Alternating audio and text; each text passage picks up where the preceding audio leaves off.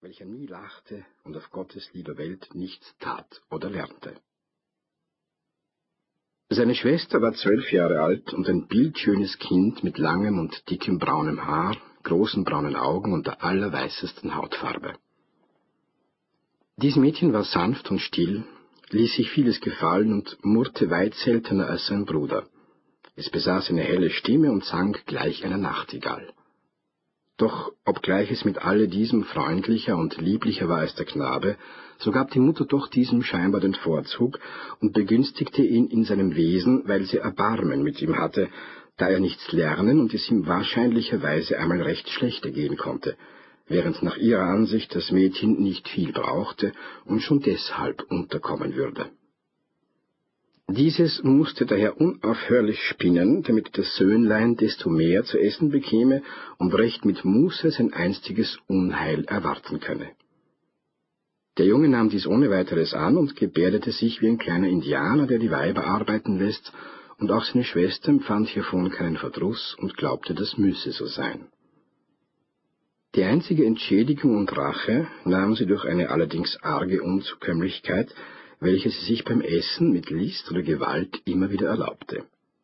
Die Mutter kochte nämlich jeden Mittag einen dicken Kartoffelbrei, über welchen sie eine fette Milch oder eine Brühe von schöner brauner Butter goss. Diesen Kartoffelbrei aßen sie alle zusammen aus der Schüssel mit ihren Blechlöffeln, indem jeder vor sich eine Vertiefung in das feste Kartoffelgebirge hineingrub.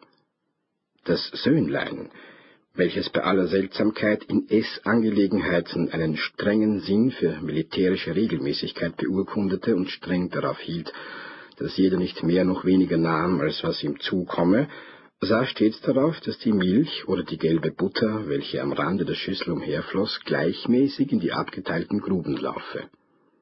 Das Schwesterchen hingegen, welches viel harmloser war, suchte, sobald ihre Quellen versiegt waren, durch allerhand künstliche Stollen und Abzugsgräben die wohlschmeckenden Bächlein auf ihre Seite zu leiten. Und wie sehr sich auch der Bruder dem widersetzte und ebenso künstliche Dämme aufbaute und überall verstopfte, wo sich ein verdächtiges Loch zeigen wollte, so wusste sie doch immer wieder eine geheime Ader des Breies zu eröffnen oder langte kurzweg in offenem Friedensbruch mit ihrem Löffel und mit lachenden Augen in des Bruders gefüllte Grube. Alsdann warf er den Löffel weg, lamentierte und schmollte, bis die gute Mutter die Schüssel zur Seite neigte und ihre eigene Brühe voll in das Labyrinth der Kanäle und Dämme ihrer Kinder strömen ließ. So lebte die kleine Familie einen Tag wie den anderen, und indem dies immer so blieb, während doch die Kinder sich auswuchsen, ohne dass sich eine günstige Gelegenheit zeigte, die Welt zu erfassen und irgendetwas zu werden, fühlten sich alle immer unbehaglicher und kümmerlicher in ihrem Zusammensein. Pankraz, der Sohn, tat und lernte fortwährend nichts als eine sehr ausgebildete und künstliche Art zu schmollen, mit welcher er seine Mutter, seine Schwester und sich selbst quälte. Es ward dies eine ordentliche und interessante Beschäftigung für ihn, bei welcher er die müßigen Seelenkräfte fleißig übte im Erfinden von hundert kleinen häuslichen Trauerspielen die er veranlasste und in welchen er behende und meisterlich den steten Unrechtleider zu spielen wusste. Estherchen, die Schwester, wurde dadurch zu reichlichem Weinen gebracht, durch welches aber die Sonne ihrer Heiterkeit schnell wieder hervorstrahlte.